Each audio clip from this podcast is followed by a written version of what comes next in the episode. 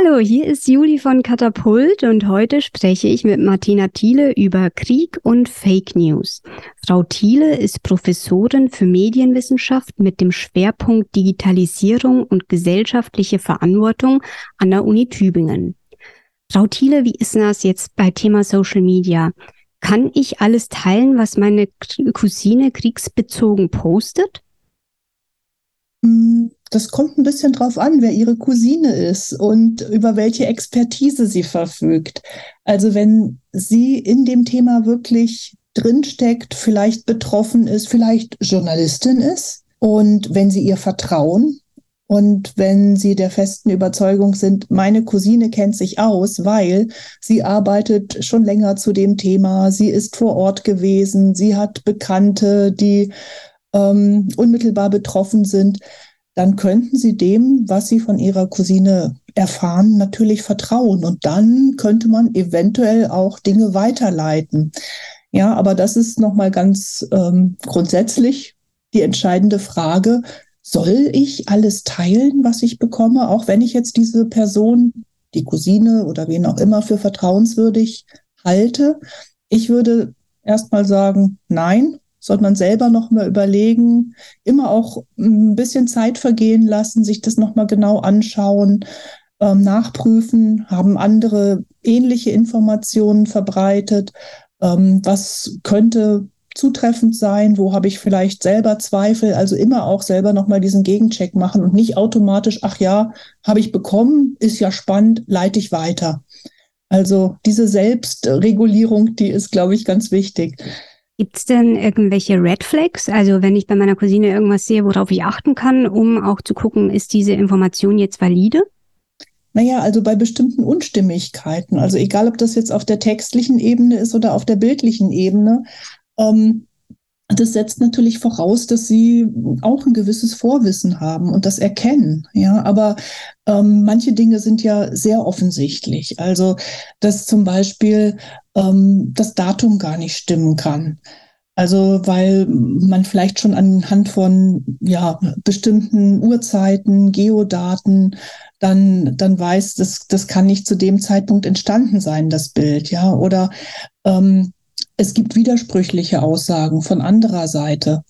Und dann sollte man wirklich aufpassen. Also ähm, wirklich kritisch an solche Materialien herangehen. Und es ist natürlich auch wirklich nochmal themenabhängig. Es ist von einer ganz ähm, schlimmeren Brisanz, ob es jetzt um Krieg geht, um ähm, harte Fakten oder ob es darum geht, äh, wie pflege ich meine Zimmerpflanzen oder wie bereite ich die beste Lasagne zu. Also das sind einfach wirklich auch nochmal ganz unterschiedliche Themenbereiche, wo man mehr oder weniger großen Schaden anrichten kann.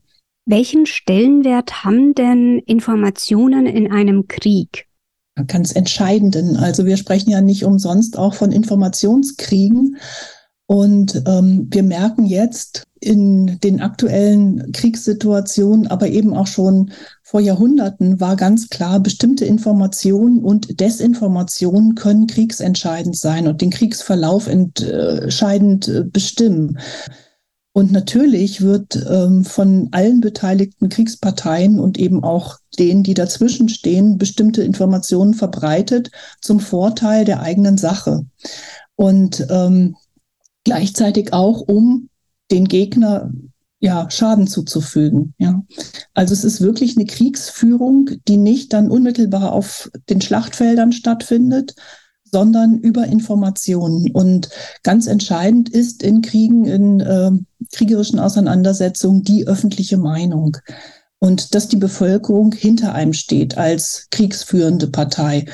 Und äh, gleichzeitig auch die Bevölkerung des Gegners verunsichert ist durch Informationen. deswegen haben wir in allen Kriegs- und Krisenzeiten ein erhöhtes Informationsaufkommen und damit auch ein erhöhtes Desinformationsaufkommen. Können Sie mir noch mal erklären, was Fake News eigentlich genau sind? Ja, Fake News ist ein Begriff, der ähm, ja noch nicht so lange verwendet wird. Also viele datieren ihn auf den Wahlkampf, den US-Wahlkampf 2016, weil vor allen Dingen Donald Trump immer wieder von Fake News gesprochen hat und äh, vor allen Dingen Informationen des politischen Gegners als Fake News bezeichnet hat, also als gefälschte Nachrichten. Und dann entsteht natürlich eine große Verunsicherung, weil man nicht mehr weiß, ist das jetzt wahr oder ist es nicht wahr und wie kann ich das nachprüfen? Und allein schon die Behauptung von Fake News ähm, ist auch ein ja, Kampfmittel, eine Behauptung in der politischen Auseinandersetzung, die jetzt nicht unmittelbar eine kriegerische Auseinandersetzung ist, aber trotzdem, es geht um Mehrheiten, Minderheiten, um ähm, öffentliche Meinung, öffentliche Zustimmung. Und Fake News ähm, ähneln eigentlich klassischen Nachrichtenbeiträgen. Also sie kommen erstmal im Gewand einer wahren Nachricht daher, aber sie sind nicht wahr, sondern es sind bewusste Fälschungen und es werden dann bestimmte Dinge weggelassen, verdreht, ähm, überspitzt und ähm, woran man sie vielleicht auch erkennen kann, sind diese fehlenden äh, Quellenangaben. Ja, also man kann nicht genau nachverfolgen, ähm, woher kommt das jetzt eigentlich und stimmt das tatsächlich? Und da sind dann tatsächlich auch eine ganze Menge ja, Lügen in der Welt ne? oder eben Behauptungen, es seien Lügen. Und deswegen fühlen sich viele Menschen auch überfordert, jetzt noch zu entscheiden, ist das wahr oder nicht wahr. Und das führt dann auch zu einer gewissen Verdrossenheit oder zu einer Abwehrhaltung. So, ja, die lügen ja alle. Ja, wem kann man denn überhaupt noch trauen? Also es ist eine ganz große Gefahr, vor allen Dingen auch für ähm, ja, den demokratischen Austausch. Fake News ist also als Begriff noch gar nicht so lange präsent, aber ähm, das Phänomen der gezielten Desinformation, also dass mit Absicht falsche Behauptungen verbreitet werden, das haben wir natürlich schon immer.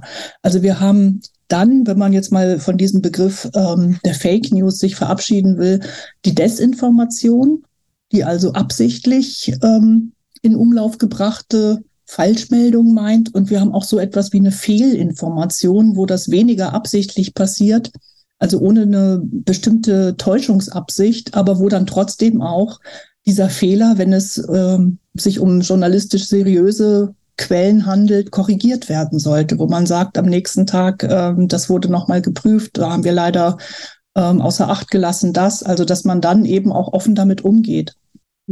Meine letzte Frage haben Sie eigentlich selbst schon gestellt. Wem kann ich denn eigentlich noch vertrauen?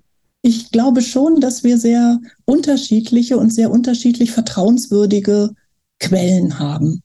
Und ich vertraue schon bei aller Kritik, die man üben kann, bestimmten Medien. Also ich vertraue den sogenannten Qualitätsmedien, den öffentlich-rechtlichen Medien.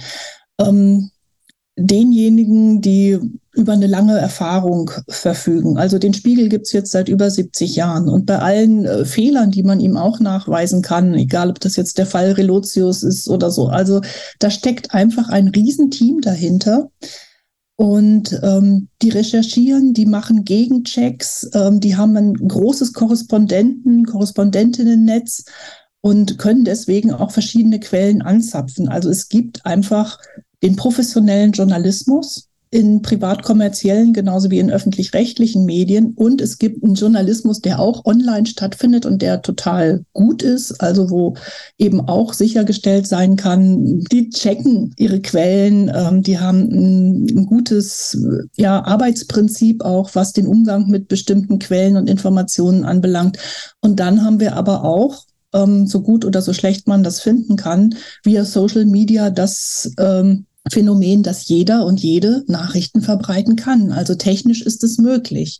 Und da ähm, ist die Bandbreite riesig. Da sind sehr gute, seriös arbeitende Publizisten und Publizistinnen unterwegs, aber eben auch Leute, die in propagandistischer Absicht oder vielleicht einfach aus Unwissenheit Blödsinn verbreiten. Ja, also gezielt Blödsinn verbreiten in propagandistischer Absicht oder eben, ja, weil sie es nicht besser wissen, nicht besser können oder es interessant finden. Und wir haben so gesehen eine wahnsinnige Fülle an Informationen und man muss sich da auch ähm, irgendwie ein bisschen durchschlagen. Woran kann ich denn jetzt trotz eines Fehlers erkennen, dass ich hier gerade mit einem Qualitätsmedium zu tun habe? Also wie es, wie es zu diesem Fehler gekommen ist und dass das nicht ähm, systemisch bedingt sein muss, sondern ähm, zufällig, ja, menschliches Versagen oder ebenfalls offen, das zu thematisieren, spricht auch für die Qualität eines Mediums. Und ähm, viele machen das ja nicht. Ja, aber die seriösen, die sogenannten Qualitätsmedien machen das und korrigieren sich. Und dann fühlen sich manche bestätigt und sagen, ja, die ja, machen ja Fehler. Trotzdem, das ist die positive Fehlerkultur, wenn man da ähm, offen mit umgeht. Danke, Frau Thiele. Das waren knapp zehn Minuten zum Thema Krieg und Fake News. Ähm, die restlichen Aufnahmen findet ihr da, wo man sonst auch immer Podcasts findet. Ich bin Juli von Katapult und tschüss.